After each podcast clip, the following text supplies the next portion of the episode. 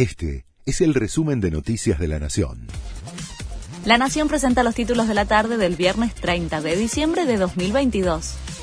Postergan la suba de un impuesto a los combustibles y las petroleras evalúan cuándo aplicar el 4% de aumento pactado. El primero de enero debía regir una actualización de los tributos sobre las naftas y gasoil. El gobierno suspendió la medida por tres meses para atenuar el impacto en el surtidor.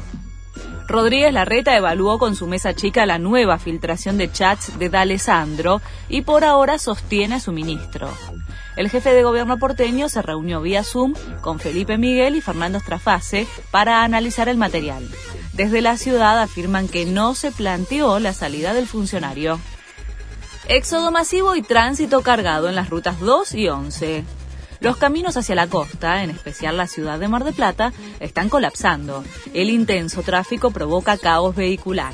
Para evitar accidentes, la circulación de camiones por rutas y autovías bonaerenses estará restringida durante el fin de semana. El país volvió a ganar el premio al mejor bife del mundo con la participación de más de 300 empresas de todos los países y por tercer año consecutivo, en Irlanda, la Argentina obtuvo el máximo galardón en el World Stick Challenge.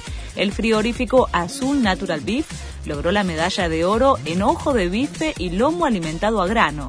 Para el presidente de la empresa, el evento es una vidriera al mundo de la carne vacuna. Podrán jugar la Supercopa Internacional los futbolistas suspendidos de Boca y Racing. Lo confirmó la AFA. Los 10 expulsados durante el partido en el que la Academia venció al Ceneice en el Trofeo de Campeones podrán participar de la final, que se jugará en Abu Dhabi el 20 de enero. Este fue el resumen de Noticias de la Nación.